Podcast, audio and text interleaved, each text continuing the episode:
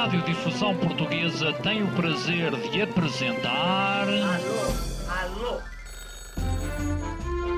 Prova Oral. Uma rubrica de Fernando Alvim. Alô, alô. Todas as tardes aqui na sua Antena 3. Um programa bem divertido para toda a família. Basta telefonar e conversar. Ah, é da Praça da Figueira? E? Dos Jardins Zoológico? Prova Oral. Um programa para gente nova. A vossa atenção, portanto, para o programa Prova Oral. Prova. Durante seis meses decidiu entrar no mundo da prostituição. Mi, mi objetivo era primero pagar deudas, segundo reconciliarme con los hombres. Deu conselhos sábios. La mejor manera de aprender un idioma es meterte en la cama con una persona de otra nacionalidad. Fez declarações corajosas. Eh, En Francia el café es agua. En España puedes beber un buen café, un mal café, depende. Pero si tú vas a París y pides un café, el café es terrible. Uma entrevista bombástica. Valerie, se oían las bombas y follábamos. Porque pensábamos, vamos a morir. Esta sexta-feira, Valerie Tasso, Pero lo que no entienden las parejas es que no existe nunca sincronización del deseo. às 19 horas, na Provaral. Ouvintes da Pravaral, sejam bem-vindos a mais uma emissão. Parece que estamos num bunker e, na verdade, se calhar nós estamos muito longe disso. Estamos num hotel, eu e Valerie Tasso. Se alguma vez eu pensei que iria estar num espaço assim, confinado, com Valerie Tasso. Quem é? Quem é Valerie Tasso? O que é que, que, é que podemos... Valerie Tasso é hum, escritora, é sexóloga, eh, representa uma marca de brinquedos sexuais Sí, sueca. sueca. Como é que se chama a marca? Eh, Lelo. Laylo. Yeah. Eh, dá conferências um pouco por todo o mundo, onde fala sobre, assumidamente, sexualidade, mas não só. Obviamente. Teve um livro que foi um sucesso e que a trouxe várias vezes a Portugal.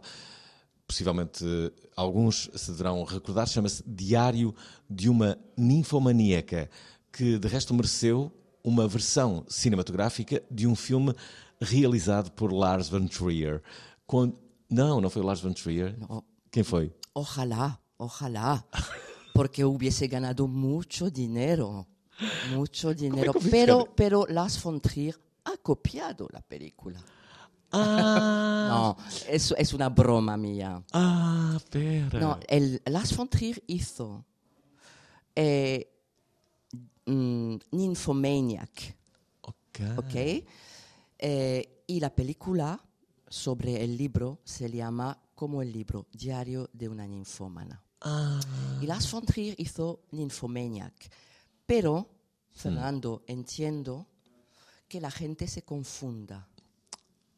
Entonces, pero claro, pienso, es que Lars von Trier, Dios mío, adoro, amo a Lars y odio a Lars. Eh, pa- porque es, es un personaje muy curioso. curioso. Então, mas espera, mas o teu livro também deu origem a um filme. Eh, o- De o- o Lars von Trier. Não, não, não, não. Deu origem a outro filme que não era do Lars von Trier, Não. mas que se chamava Diário de uma Ninfomaníaca. Exacto. Ah, e que basicamente conta a história deste teu livro. Tu, durante seis meses, Sí, estiveste no mundo da prostituição. sí, es cierto. Foi uma experiência sociológica? Era esse o teu objetivo? Eh, Era. Mi objetivo era primero pagar deudas. Hum, tinhas dívidas, ok. Segundo, reconciliarme con los hombres. Porque había tenido una experiencia terrible de maltrato psicológico con un hombre, con una pareja mía. Tercero, era una manera de... Yo soy una mujer muy curiosa. me, me gusta todo. Me gusta probar, me gusta la música, la filosofía, la sociología. eh, me gusta todo tipo de, de disciplinas. Gostas de línguas? Eh, quantas línguas é que Sim. sabes falar? He estudiado seis Seis. lenguas. Seis. No hablo ya seis lenguas. Hablaba un poco de portugués.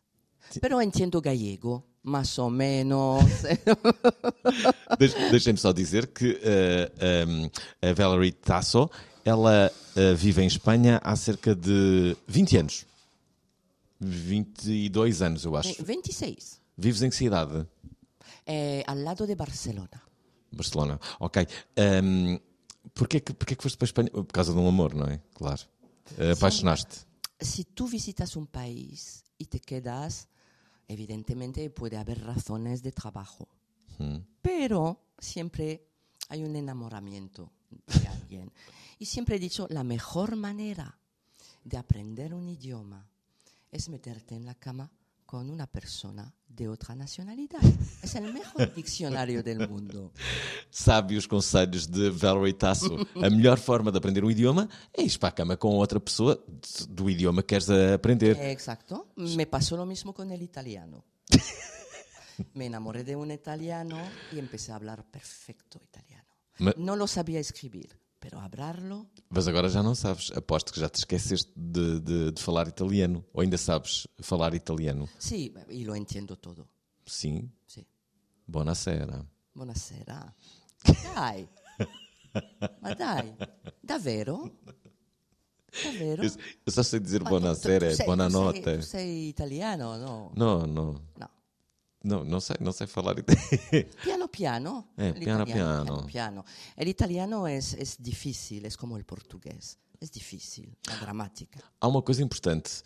Tu és uh, francesa, mas na verdade vives há cerca de 26 anos em, em Espanha e dizes, uh, e eu tendo a concordar contigo, que o café em Espanha é francamente pior do que em Portugal. Mas, e isso é novidade, tu dizes que em França o café ainda consegue ser pior. Uh, como é que isto é possível? O café que tu acabas de beber, não é? Estás a beber um café português. Sí. Uh, tu dizes que em Espanha e em França que é pior o café? Eh, En Francia el café agua. Mau. Soy- so- s- mira, no soy nada chauvinista. y tú sabes que los franceses, oh, la grandeur de la France. Yo no soy así, yo soy de todos los países, me encanta. Soy muy francesa en la manera de ser, pero soy muy crítica con mi país. Y el café, para volver al café, Sí. en España puedes beber un buen café, un mal café, depende. Pero si tú vas a París y pides un café, el café es terrible, es terrible. Terrível café em Paris. Sí, terrible el café en París.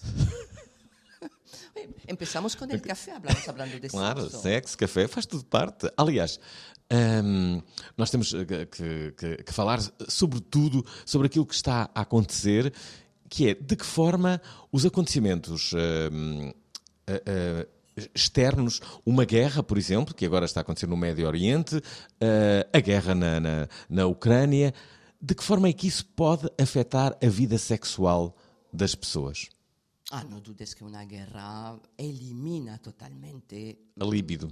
la libido, pero siempre hay una asociación entre eros y tánatos, la pulsión de vida, la pulsión de muerte. Yo tenía una amiga periodista que estuvo en Sarajevo cuando eh, pues, eh, el conflicto, obviamente, y estaba con otros periodistas y me decía, Valerie, se oían las bombas y follábamos. Follar, ¿entiendes? Sim, claro. Pero mucho, mucho, porque pensábamos, vamos a morir. E Entonces, assim morreriam a, a fazer amor. Sí. Es decir, hay una relación muy estrecha entre el erotismo y la muerte. Como assim? Es así, es así. Te recomiendo un libro maravilloso de Georges Bataille, un francés. Iba para ser sacerdote y acabó escribiendo el mejor libro sobre, el mejor ensayo sobre erotismo, que se llama El erotismo. Y hace mucha comparación entre esta parte de eros y tanatos que tenemos dentro de nosotros. Cuando hay un conflicto y no sabes lo que va a pasar, una guerra como en Ucrania o como Oriente Medio, evidentemente ya mm, son palabras mayores. Pero cuando sabes que estás un poco protegido, pero oyes el conflicto fuera, esta sexualidad sale a flor de piel. Y es muy curioso porque además está demostrado que es así. Es muy curioso. Es decir, voy a morir, hagamos el amor. Gosto dessa ideia. De resto, também tradicionalmente, depois das guerras, há uma espécie de baby boom. Isso aconteceu em Certo. vários acontecimentos. Aliás, um- um- o 11 de setembro deu origem a um baby boom também. Fíjate, sí, sí. É verdade. Portanto, é bem possível que quando acabar, bem, não mas quando, não é? Quando acabar uma destas guerras, ou as duas, que possivelmente exista um baby boom, eh, que aconteça um baby boom no, no, no mundo. Mas há uma coisa que eu tenho que te perguntar, já que falas de erotismo, a da altura tu falas de pornografia e erotismo, e dizes que o erotismo é muito mais importante para a sexualidade do que a pornografia, porque o erotismo promove a fantasia e a imaginação. E a pornografia tende a acabar justamente com isso. O que é que Totalmente. só que a pornografia é muito mais popular Uhum. do que o erotismo. Sobretudo n- no género masculino, não tenho a menor dúvida, mas, mas sim, por, por todos os dados que, que temos, serão seguramente mais as pessoas que veem pornografia do que leem livros eróticos. Cierto. Ah, o que é que a pornografia nos está a fazer? La pornografía, está muy bien lo que acabas de, de- de hacer. Sou ótimo. Eh, el erotismo, pero ah, solo voy a matizar un poco. Existe una pornografía culta y un erotismo malo y viceversa. La- lo que pasa es que la pornografía tiene una función diferente al erotismo. El erotismo es la esperanza de algo. Es como cuando ves una película de terror. Sabes que hay un monstruo detrás de la puerta, lo sabes, pero la puerta empieza a abrirse. Eso, eh, la esperanza de ver algo que todavía no has visto, eso es el erotismo. La pornografía es la presentación, no la representación de la genitalidad pura y dura. Entonces, siempre la gente dice que el erotismo es más culto porque te permite imaginar. Estás esperando algo. Te permite hacer funcionar tu imaginario erótico. La pornografía no da sitio imaginario porque te lo pone todo delante de los ojos. E na verdade, hum, a pornografia também fez com que as pessoas que, que, que a vissem a quisessem reproduzir na, na vida, no, no, no cotidiano. E há algumas coisas que, de certa forma, a pornografia hum, mostrou que, que nós adotamos como um comportamento. Vou dar aqui um exemplo eh, que pode parecer demasiado radical, não é? Mas eh, eh, o facto dos homens hoje em dia se quererem vir na boca da, outra pessoa é, é, é um reflexo da pornografia, porque eu lembro-me quando, quando, quando a pornografia não era tão jornalizada, isso não acontecia. E hoje em dia parece que é, é algo que é, que é. Sei lá, que é quase um objetivo. sí, hay siempre una finalidad. No, es- no hay censura en tu programa, ¿verdad? Não, Me encanta. ainda bem. Me encanta. Eh, hay una finalidad, sie- siempre, además es una secuencia siempre la misma en la pornografía. Y no es representativo de la sexualidad humana. Es solamente una presentación con la finalidad de excitarte y de masturbarte. ¿Vale? El erotismo, en este sentido, es como un relato, es literatura porque tú construyes el relato erótico. La pornografía no te permite esto.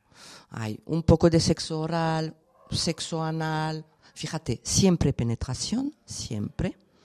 Sexo anal, sexo vaginal, orgasmo y chao arrivederci. A casa. el erotismo no. El erotismo te pide elaborar tú una escena de amor. La pornografía no te hace elaborar nada. La pornografía, bueno, es una herramienta bien usada que puede ser interesante para el autoconocimiento y para eh, pues la masturbación, pero nada más. No es la realidad. Yo en español decimos que cuando se hace una película eh, los que hacen la película son actores, ¿vale? Para mí, los que hacen una película porno no son actores, son actuantes. Si te fijas, aparecen con su nombre de actor porno, no aparecen con otro nombre, porque no hace falta. Es una presentación con actuantes, no es una película con actores. Valerie Tasso é a nossa convidada de hoje a propósito da sua visita a Portugal numa iniciativa do Pavilhão do Conhecimento, onde ela vai falar de como a biotecnologia poderá ah, interferir na forma como amamos no futuro. É disso que vamos falar a seguir. João Lousada é um astronauta análogo. Missões análogas são missões, vem da analogia, são missões que procuram aqui na Terra ambientes semelhantes aos que há no espaço, né? seja Marte, seja a Lua. Como será a vida numa nave espacial? Portanto, não há pratos, para começar, não tem sentido ter um prato porque a comida não vai ficar no prato. Ah, não podemos ter, por exemplo, ah, alimentos que façam migalhas, porque migalhas a flutuar no espaço podem entrar nos olhos, podem entrar nas vias respiratórias, portanto, pode ser um problema. Porque se perde massa muscular. É, é simples, porque estando a flutuar, nós estamos- não usamos as nossas pernas ou não usamos os nossos, ah, os nossos abdominais para manter o equilíbrio, portanto, completamente relaxados durante todo o dia. Não precisamos de mexer mais do que a ponta dos dedos para nos mexermos de, um- de uma ponta do módulo à outra ponta do módulo. Uma viagem ao espaço num programa interplanetário. What are you waiting for? Em breve, Let's go. na prova oral. Go, go, go, go, go. Estamos de volta com a Valerie Tasso. De que forma é que está a evoluir a sexualidade? Uh, possivelmente as fantasias que nós agora temos uh, serão diferentes daquelas que teríamos há 20, 30 anos? Uh, uh, a forma como as redes sociais estão a interferir na, na, na sexualidade. Tu falas muito no tempo. A ideia do tempo, das pessoas não estarem dependentes da, da, da tecnologia e, e deixarem-na de parte, uh, sobretudo para terem tempo para, para, no fundo, conseguirem intimidade e estabelecerem-na. ¿Cómo veo la sexualidad eh, con las nuevas tecnologías? Eh, la veo, como te diría, mm, muy banalizada. Por una parte, no quiero responsabilizar las redes sociales de todo, porque y las nuevas tecnologías, porque han permitido visibilizar mejor la sexualidad y sobre todo la sexualidad femenina, que ha sido siempre muy controlada, muy tabú. Entonces, por una parte, visibiliza, pero por otra parte, se banaliza. Es como una película. Ahora las películas, los films, están llenos de violencia. Antes no, ahora sí. Y nadie dice nada, es normal. Se ha banalizado, nos hacemos inmunes a la violencia, porque está cada día delante de nosotros, en las redes sociales, en las películas, etc. ¿Qué pasa con la sexualidad humana? está pasando un poco lo mismo. La sexualidad humana necesita de algo de misterio. Si no tiene este mis- misterio, un poquito de misterio, no es excitante. No te vas a excitar. Tiene que haber un poco de prohibición, un poco de misterio. Si tú lo ves todo, cada día, una y otra vez, una y otra vez, entramos en una banalización terrible y el sexo se convierte como, pues, una cosa más, una actividad más. La sexualidad humana no es una actividad más. Hemos perdido ahora con las nuevas tecnologías y las redes sociales el pudor. La intimidad, que era algo privado, es de dominio público. Es decir, está cambiando mucho, mucho. Es muy interesante el tema. Curiosamente, tu dizes algo, fiquei a pensar, que é. hum, tu dizes que o sexo é retratado nos filmes hum, de uma forma acelerada. Ah, o, o sexo é apressado ah, nos, ah, ah, nos, ah, nos filmes. Ah, tu dizes que, inclusivamente, é- é- a forma como o sexo é retratado nos filmes pode levar a problemas como ejaculação precoce, a falta de controle sobre os fluidos corporais, mas, sobretudo, é esta ideia com que o sexo é retratado nos filmes, eh, que tu dizes que pode ser problemático, eh, porque, porque promove, lá está, uma, uma ideia irrealista e acelerada do, do sexo. Eu nunca, nunca, nunca tinha percebido isso. Fiquei a pensar, Viste, fizeste-me pensar. Es, es, redada, es redada, ¿qué significa? Eh, a redada é fora da realidade, Ah, distante sí, sí, da realidade. Sí, Eh, pero no estamos hablando de la pornografía, ya. estamos hablando de películas normales. Sim. Sí, porque siempre se repite el mismo modelo de sexualidad. Siempre lo mismo. Es decir, ahora las cosas cambian gracias a mm, la diversidad sexual, gracias al colectivo LGBTIQ. Em, pero en general, por ejemplo, un- un- una relación sexual siempre es lo mismo, siempre. No se ven ancianos, personas ancianas haciendo el amor. Eh, no se ven relaciones que son diferentes a preliminares, coito, orgasmo. Siempre hay una finali- finalidad. No se ven los cuerpos, se tapan los cuerpos. Eso es un- una herencia de- del puritanismo norteamericano. Ahora se ven más cosas. Eh, hay una gran película que rompe los estereotipos. Qual é? Eh, Tamaño natural con Michel Piccoli. ¿Te acuerdas? Nunca vi. Se enamora de una muñeca. Ah, é? Portanto, apaixona-se por uma boneca. Es de Berlanga. Não vi. Lo tienes que ver. Y, y tus oyentes también tienen que verla. Es un hombre, un dentista, que se enamora. Es decir, en este tipo de películas se muestra la gran riqueza sexual y la gran imaginación erótica que tenemos. Pero en general este tipo de películas no se suelen mostrar. Poco a poco va cambiando porque hay una demanda de un público muy diverso sexualmente.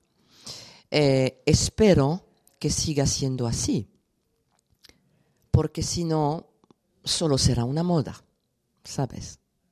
Valerie, temos que falar sobre casais.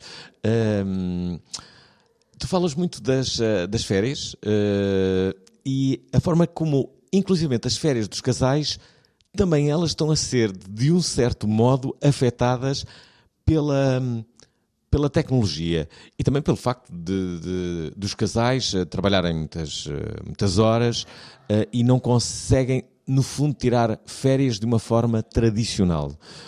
O que é que está a acontecer com os casais? Uh, ¿Qué pasa Valerie? con los- las parejas? Uhum, sim. Es que es un tema muy complicado. eh, Nós temos muitos casais a ouvir este programa, mu- muitas parejas a ouvir eh, este. Uma espanhola. A ouvir este, este, este, este programa. Vale, vale. Eh, el problema fundamental en las parejas es mm, que no hay una sincronización del deseo. Entonces, muchas veces viene una pareja a terapia y me dice, mi mujer no tiene deseo sexual o tiene pero menos que yo. Y viceversa. Pero lo que no entienden las parejas es que no existe nunca sincronización del deseo. Entonces, primero hay que saber esto y aceptarlo. Y luego, en terapia, trabajamos los niveles de deseo para intentar acercarlos. Pero no es fácil, hay que entender esto. Portanto, tu dizes que o desejo eh, eh, nunca está ao mesmo nível. entre- Nunca. Un día vas a tener mucho deseo. Al principio de una relación, sí, porque es pura pasión. Pero después de 20 años de casado, es normal que la pasión no esté más. Porque hacer el amor es también aprender a conocer al otro. Después de 20 años nos conocemos. Y mucho. Tu que tens uma relação longa, como é que fazes?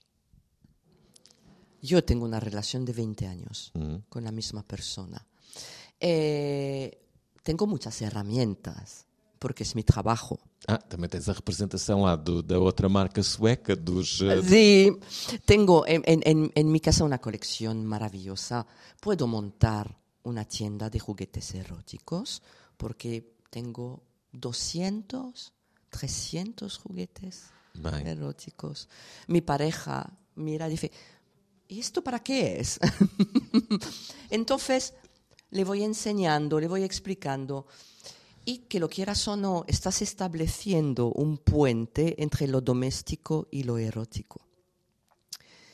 Y como, como terapeuta, obviamente, tengo muchas herramientas para tratar eh, las relaciones en la pareja de largo recorrido, eh, para tratar la pasión. La pasión desaparece, no pasa nada. No pasa a, nada. a paixão desaparece, isso? Porque después de un tiempo, cuando tienes 20 años, acabas de encontrar a alguien, quieres pasión todo el día. Hoy, en nuestra sociedad precaria, que busca la productividad a toda costa, que nos hace trabajar como esclavos, es muy difícil con el estrés, la ansiedad, volver a casa y decir, vamos a hacer el amor. No, estamos muy preocupados, muy estresados. Eh, estamos mal. Y la ansiedad y el estrés son los grandes enemigos de las relaciones en pareja.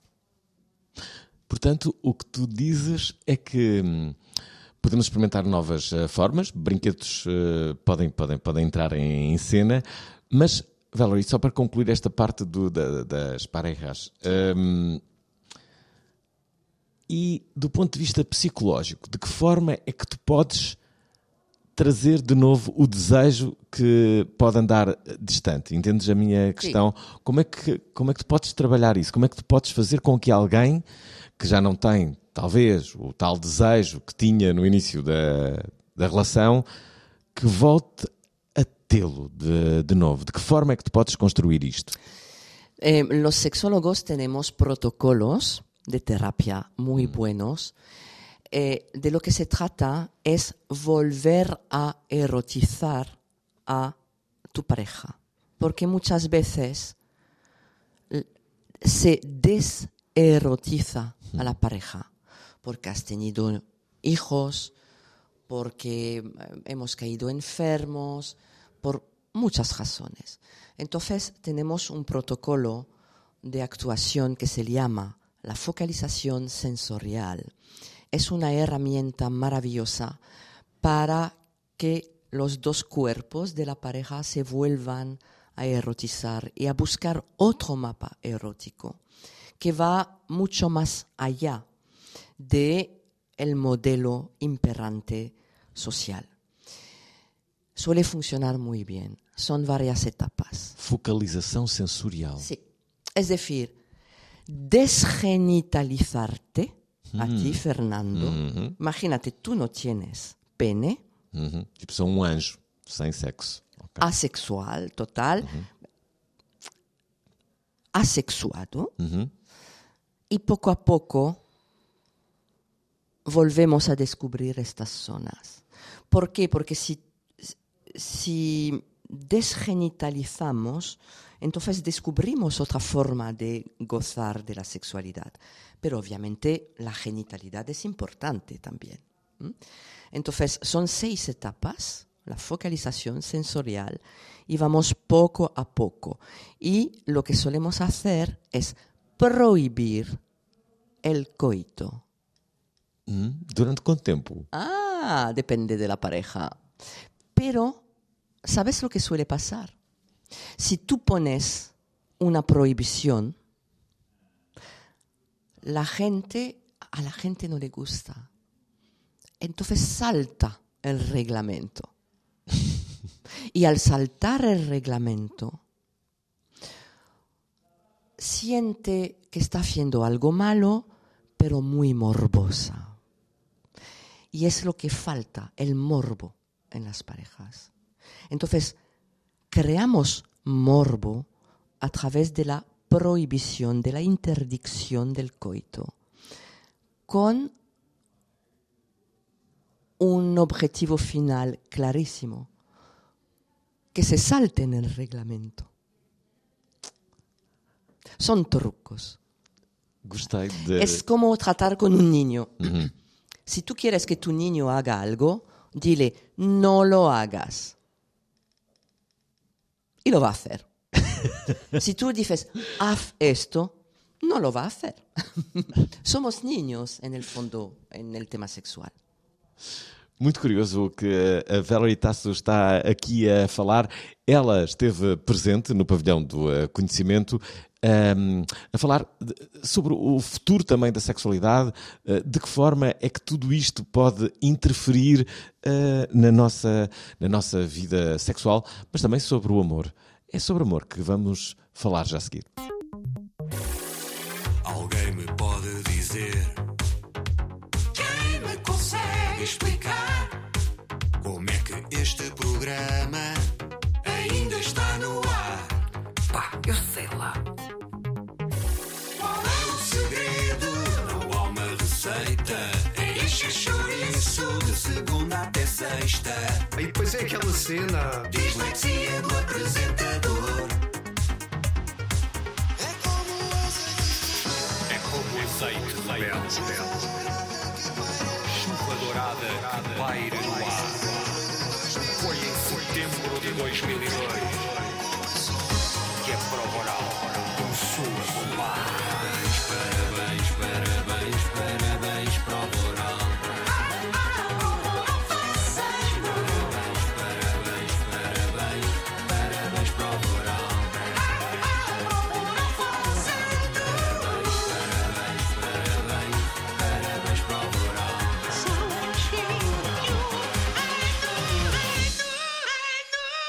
antes de falarmos de amor, acho que vou deixar o amor para o final. Devia deixá-lo para o início, não é? Mas sim, só para fazer aqui o, o- o teaser.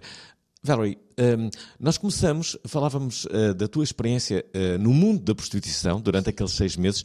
Como, é, que, como é que foi? Porque isso, isso faz parte do imaginário de todos. Como é que será o mundo da prostituição? Como é que é, Valerie? Es muchísimo más, fa- ma- más sencillo, más simple de lo que te imaginas. Eh, hablo de los clientes, porque la gente piensa que los clientes que pagan servicios de prostitución piden cosas extraordinarias. No es así. Não é? No. Entonces dice, bueno, entonces, ¿por qué vienen cuando pueden hacer lo mismo en su casa? Porque hay este lado prohibido, el pagar te permite tener sexo sin sentirte culpable, sin sentir que hay una infidelidad.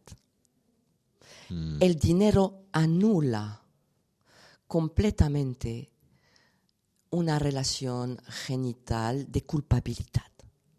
Mas espera, Valerie, não entendo muito bem, porque é uma infidelidade na mesma, só que está a ser paga. Eu não vejo esse. Estoy de acuerdo contigo, Uhum. Pero en muchos casos no es así. Es decir, es más difícil tener a una amante que pagar a una prostituta. La prostituta además no es una mujer, es prostituta 24 horas al día. Hay un estigma terrible. Eh, la prostituta no es una mujer, no es una esposa, no es una madre, no es una abuela. Es una mujer que se prostituye 24 horas al día. Y esto es muy interesante, es terrible, inquietante, pero es muy interesante, porque la prostituta está en otro nivel, en otro plano. Hay, hay algo de, de- de misterioso, a ver qué me va a hacer, a ver eh, cómo va a ser, a ver. En mi caso yo lo viví, al principio eh, lo viví no muy bien y luego me lo pasé muy bien, la verdad.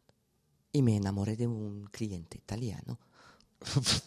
Foi Yo me enamoro fácilmente, Fernando. Soy muy amorosa. Sim, vejo. Ah, então, mas foi isso que fez com que ah, saísses da prostituição, teres-te apaixonado por um cliente italiano? Lo he dejado por un cliente italiano, sí, sí. Isto é, foram seis meses, mas poderiam ter sido mais se isso não tivesse acontecido.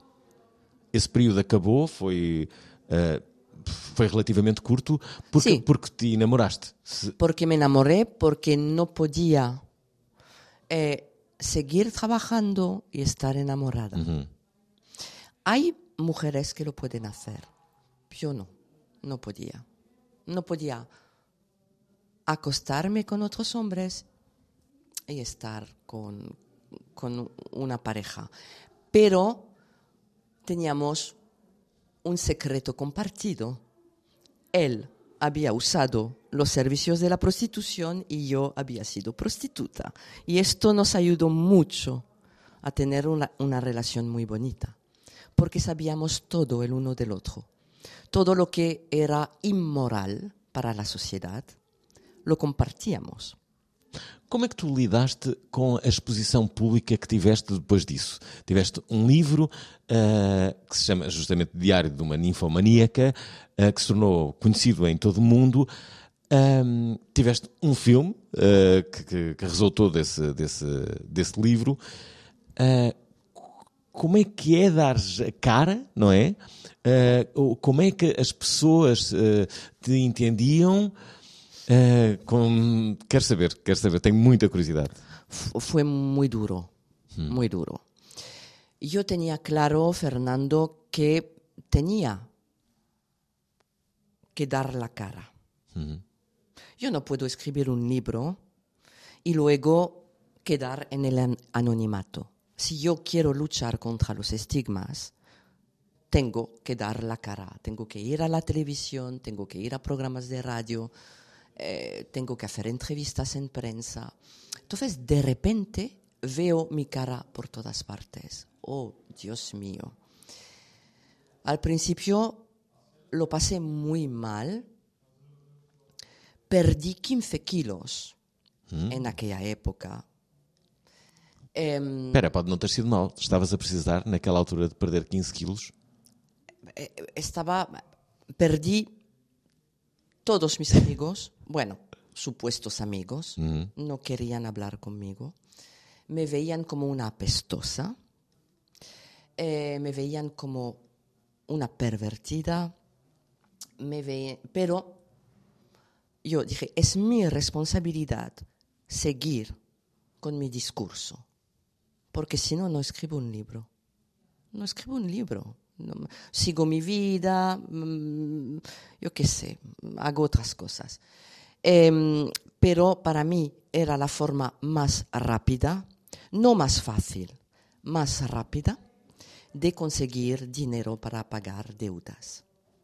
¿Vale? Porque te dicen, ay, es dinero fácil. No, no es dinero fácil, es dinero rápido. Eso sí, eso sí. Entonces, al principio mal. Y luego, las cosas cambiaron completamente. Porque la gente tenía una imagen de la prostituta como una mujer vulgar, sin estudios, que no sabe vestir, que no sabe hablar. Y de repente aparezco yo, doctora en interculturalidad, con em, estudios para ser cónsul en el Ministerio de Asuntos Exteriores francés. Em, y claro, el boom, el éxito del libro es porque rompí los estereotipos de la mujer prostituta. Y fue por eso. Porque cuando yo hablaba en los medios de comunicación, hablaba con naturalidad. Eh, tocaba todos los temas, no había temas tabús. Para mí no era un problema, no lo es a la fecha de hoy, ha pasado muchos años. Yo sigo hablando del tema si me preguntan. Nunca digo, ay, no, no, no, esto hace mucho tiempo, yo ya no tengo nada que ver. Forma parte de mí. Es algo, es, bueno, he sido ex estudiante, he sido ex prostituta. Bueno, para mí es, no es obviamente lo mismo, pero los ex, ex becario, ex director general de una empresa, ex, ex, ex, es lo que ahora es mi esencia profunda, mi identidad. E aprendido muchísimo. Uh, Valerie, temos que uh, uh, acabar o programa, mas há duas coisas, três, na verdade, que eu ainda quero falar contigo. Uma sobre clitóris. Gostas deste assunto? Vamos falar Me sobre encanta. ele. Encanta-te. Uh, pois bem, uh, temos, temos que falar sobre o clitóris porque, à partida, há. Um, vamos cá ver, uh, no aparelho um, feminino há o clitóris, há a vagina e há a uretra. e só o clitóris é, basicamente, a única coisa que se destina pura e simplesmente para El placer. o prazer. O que é que nos podes ensinar, doutora uh, Valerie, sobre, sobre clitóris e sobre prazer? Oh, muchas cosas. Vamos lá. Mira, el clítoris existe desde siempre, pero curiosamente ha aparecido, ha desaparecido, ha vuelto a aparecer, eh, ha vuelto a ser descubierto. Es una historia apasionante. En la época del Renacimiento, dos italianos anatomistas dicen que han descubierto un órgano de placer femenino, que uno de los dos, que se llamaba Gabriele Falloppio, de las trompas de Falloppio, eh, llegó a llamar Amor Veneris. El nombre del clítoris para este señor era Amor Veneris. Pero el clítoris ya existía. Clítoris, la palabra griega, la etimología, significa eh, montículo, llave, eh, cleitoris. Y curiosamente, en casi todos los idiomas se pronuncia igual. Clitoris en inglés, clitoris en francés, clítoris en portugués, Em espanhol. clítoris, con acento en la I. Aí está. Es Nunca- muy interesante. Entonces, en 1998 se consigue la primera resonancia magnética de un clítoris. Y sobre el 2006, es decir, hace nada, se consigue una imagen en 3D del clítoris, que es como una Y al revés. A que sabes cuánto mide tu pene, pero no sabes lo que mide un clítoris. Espera aí, quanto é que deve medir um clítoris? Eh, Quanto um mide um clítoris? clítoris? 4, 5 centímetros. Sei. 12, Ah, ok. 12. 12. La media del pene español. Más o menos. Aqui não, temos uma média muito maior. 20. Lo sé. 20 lo em sé, Portugal. Lo sé. 22. ¿Cómo que 23? Me estás tomando el pelo. You're joking. Não, talvez, talvez seja um bocadinho maior, mas também não tão. Há quem diga que a média comunitária é 16. En Italia. Não é em Itália, a média comunitária na Europa. Ah, perdona, perdona. A média que é 16 es 16. mucho, ¿eh? Ah, Sí. que é normal em Portugal. Ah, bueno, No, no te voy a contradecir. Mas espera, como é que só... El em clítoris- 2006 é a primeira vez que há uma imagem de um clitóris? Hace 20 años. Mas como é que isso é possível? Porque no interesaba. No interesaba porque no tiene ninguna función más que dar placer. ¿Por qué existe la ablación del clítoris en algunas culturas? A nosotras las Por mujeres isso mesmo, porque, porque como é só para dar prazer, não interessa. no interesa, puede dar placer y en los años 20 del siglo pasado, en Estados Unidos, se decía que podía provocar una histeria colectiva en las mujeres, porque se podían tocar y masturbarse y darse placer. Fíjate, es muy fuerte. No te cuento en la época victoriana. En la época victoriana el clítoris no lo tocaba nadie. Então, mas isso é totalmente errado, porque se, se- se- a mulher tiver prazer, se, se tocar, pelo contrário, não vai ficar, eh, até vai ficar mais, mais, mais equilibrada, diria. Claro, totalmente Então, equilibrada. mas, mas, mas a verdade é que eles diziam que era o contrário que ia- iria acontecer. Porque, ¿Sabes por qué? Porque Porque eram homens. No me gusta la palabra Mm. heteropatriarcado. Mm-hmm. Está muy de moda y se usa siempre Mm. ahora. Pero nuestro modelo de sexualidad es un modelo masculino de sexualidad. Claro. El orgasmo femenino siempre se ha aso- asociado a eh, la vagina. Pero la vagina no tiene terminaciones nerviosas. Entonces, también era una manera de hacer creer a las mujeres que el orgasmo femenino dependía del orgasmo masculino, que era subsidiario del orgasmo masculino. Si de repente tú explicas a las mujeres que para tener un orgasmo no necesitan un pene, es todo un modelo que se desarticula, un modelo de sociedad que se desarticula. Entonces, eh, en el caso nuestro, se ha controlado mucho, muchísimo, eh, pues nuestra sexualidad para, para que no seamos todas histéricas, como dicen los norteamericanos.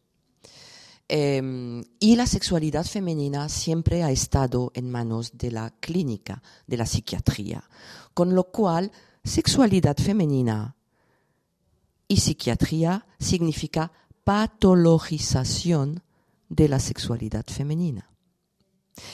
Y ahora aparece la sexología, mi disciplina.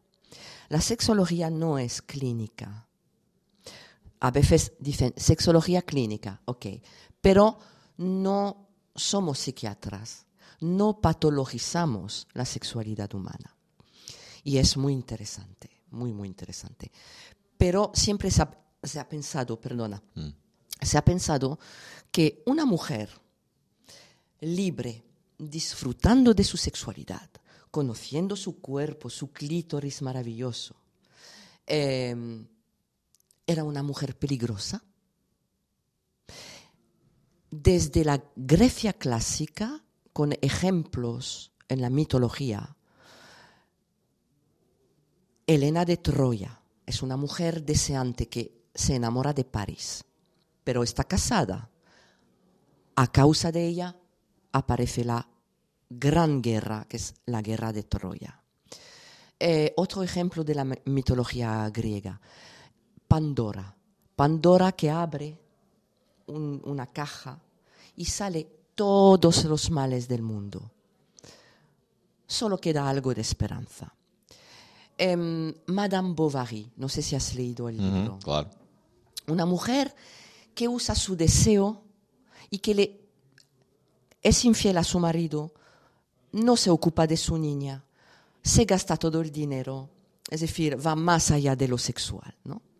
Y entonces, de repente, aparece un escritor francés del siglo XIX y escribe esta frase, cherchez la femme, buscad a la mujer. Detrás de un conflicto, detrás de una guerra, detrás de un problema, siempre hay una mujer y su deseo. E todavía a la fecha de hoy. Bem, que explicação maravilhosa é esta de Valerie Tasso. Estamos mesmo a terminar eh, este programa. Entretanto, amanhã. João Lousada pode vir a ser o primeiro astronauta português. É falso pensar que esse, essa expansão vai substituir a Terra. Portanto, nós já encontramos milhares de planetas, tanto no sistema solar como fora, e posso dizer que até agora a Terra é o melhor deles todos. A pergunta é: para onde vai a urina dos astronautas? A urina vai para uma direção, vai ser reciclada e vai ser ah, convertida em água potável outra vez. Portanto, existe esse sistema de. Vai ser convertido em água potável. Exato, exato. Portanto, uma coisa que os astronautas gostam de dizer é que Bem. o café de hoje é, é o café da manhã outra vez. Como será levitar no espaço? não é tão romântico como pode parecer, pelo menos ao início. O nosso cérebro foi desenvolvido aqui na Terra, ele está habituado aqui à gravidade ah, e nós viramos a cabeça para a esquerda e estamos à espera de ver uma coisa e de que a cabeça se mexa de uma certa maneira. Retirando a gravidade, o nosso cérebro fica um bocado confuso e é muito normal os astronautas terem um, um enjoo inicial de quando estão expostos a este, este ambiente e alguns vomitam e tudo e, e pode- não é tão romântico como parece aquela, aqueles momentos iniciais. Como é a vida em Marte? Marte é um planeta frio. Marte tem ah, temperaturas entre menos 120 graus e o máximo que encontramos em Marte, ah, pico do verão no Equador, 0 graus centígrados. Não percam, em breve vai haver vida na Provaral.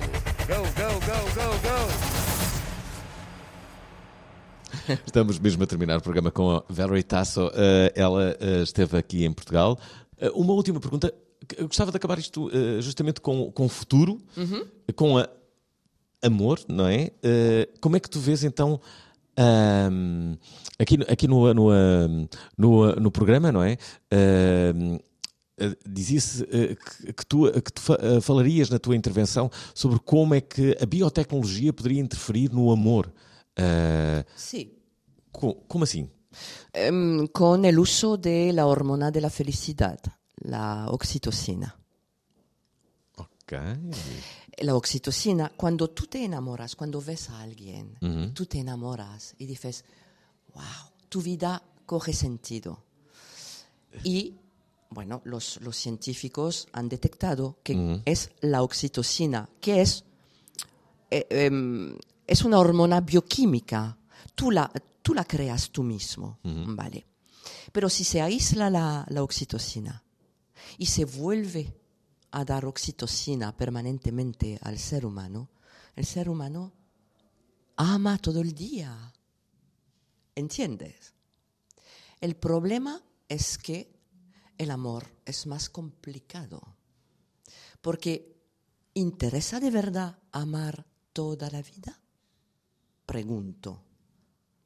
¿Interesa amar toda la vida a la misma persona? ¿Para qué? Luego, ¿no es de alguna manera manipular nuestra libertad? ¿No es una manera de controlar nuestro, como diría, mm, nuestros fracasos, nuestros logros? Es manipulación pura. Además, no creo que sea posible, porque de alguna manera el ser humano sería predecible. Y justamente lo bonito del amor es que es lo contrario, es impredecible. Es decir, no puedes, para mí, es mi opinión, ¿eh? obviamente habrá opiniones para todos sus gustos, pero em, algo tan complejo como el amor, hacerlo predecible gracias a la hormona de la oxitocina, no tiene sentido. Esta tarde hablaré del sentido y la utilidad, que es muy son dos conceptos muy interesantes. Da la sensación hoy en día, no sé si te, si te das cuenta, Fernando, a veces, que la gente no tiene sentido en su vida y solamente ve al ser humano, a sus amigos, a los demás, como una utilidad. Parece que la utilidad, las nuevas tecnologías, están ganando terreno sobre el humanismo. El amor es ética pura. Eh, pero el amor empieza y puede acabar. ¿Por qué obligarnos a amar toda la vida? Es, es, es, manipular al ser. Isso quer dizer que não acreditas muito no, am no amor para sempre? Pero es que no tendría sentido. Sí, claro que creo en el amor para siempre de manera natural, no manipulado por una hormona. La hormona de la oxitocina aparece en los primeros meses y años del enamoramiento. Luego, este proceso bioquímico desaparece y empieza una nueva fase muy bonita, que es una fase culta, que es el amor. ¿Qué es el amor? Es aceptar lo bueno y lo malo de la otra persona. El enamoramiento no, es una idealización, es una cristalización de la otra persona. Pero la idealización, tarde o temprano, desaparece. ¿Sabes? Sí. Es apasionante. Nós não temos mais tempo, adoraria ficar aqui o tempo todo a falar contigo. Valerie Tasso, uh, nossa convidada deste programa, também convidada do Pavilhão do Conhecimento do, uh, da iniciativa Homo Curiosis, uh, que levou muitas pessoas, entre as quais esta fascinante Valerie Tasso. Obrigado, obrigado, Valerie. Muito obrigada para ti, Fernando, e para todos tus oyentes, que les mando um beijo enorme. Está, um beijo da Valerie para o final. Gostaram da emissão? Querem ouvir outra vez? Ouçam, partilhem, comentem. rtp.pt/play o podcast da prova oral.